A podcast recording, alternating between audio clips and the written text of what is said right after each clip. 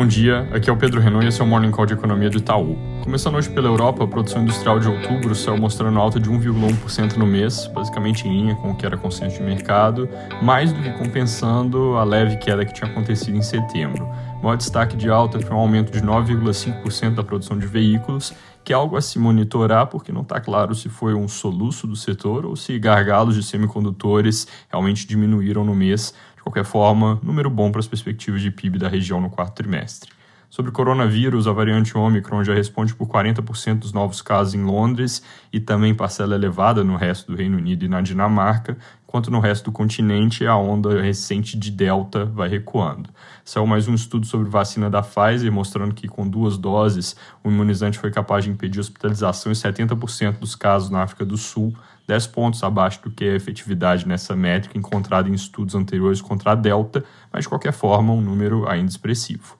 A China também está lidando com um novo mini surto em algumas províncias, nada por enquanto diferente dos episódios anteriores, e é de Delta, não de Omicron, que acabou de ter o primeiro caso a Omicron registrado no país com um passageiro que chegou da Europa. Ainda falando sobre China, ativos ligados ao setor imobiliário por lá passam por mais um dia de tensão e puxam junto coisas como minério, depois que mais uma empresa do setor mostrou sinais de problemas graves. O governo, só para lembrar, já está relaxando a regulação, buscando estabilizar a economia com outras medidas, mas como eu falei outras vezes aqui, eles demoraram bastante para mudar e essas coisas levam tempo para fazer efeito, então ainda pode piorar antes de melhorar. Aqui no Brasil, acabou de sair a ata do Copom da semana passada. Em uma primeira leitura, ela reforça a mensagem do comunicado, que foi interpretado pelo mercado como tendo um tom duro por afirmar que o BC vai perseverar para trazer a inflação e expectativas para baixo. Essa mesma afirmativa foi repetida na ata, onde o BC também afirma que a simetria no balanço de riscos e as atuais projeções de inflação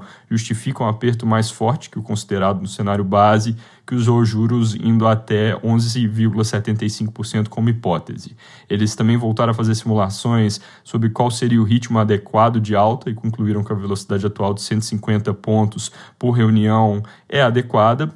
sugerindo que é melhor persistir no aperto do que subir juro mais rápido, o que de certa forma posterga a expectativa para eventuais cortes de juros lá na frente. Juntando tudo, fica um risco de que eles podem levar juro além dos 11,75 que nós projetamos atualmente e possivelmente podem deixar em nível mais alto por mais tempo ou então reduzir mais devagar lá na frente. No Congresso, tem expectativa de votação da PEC dos precatórios hoje, pelo plenário da Câmara, mas ao longo do dia de ontem surgiu uma outra notícia sobre um possível adiamento. Já o orçamento que o governo pretende ter votado até sexta-feira está com a cara mais enrolada e o Estadão reporta que está esbarrando no veto do presidente Bolsonaro ao fundo eleitoral de quase 6 bilhões para o ano que vem, que vários partidos querem derrubar antes de começar a votação do orçamento na comissão mista. Ainda na política, o reajuste de servidores volta à tona, não para todos os funcionários públicos, mas com reportagens no Globo e Folha dizendo que pode ser alguma coisa para as polícias federais e agentes penitenciários, ponto que, se vier mesmo, também tem que brigar com outros recursos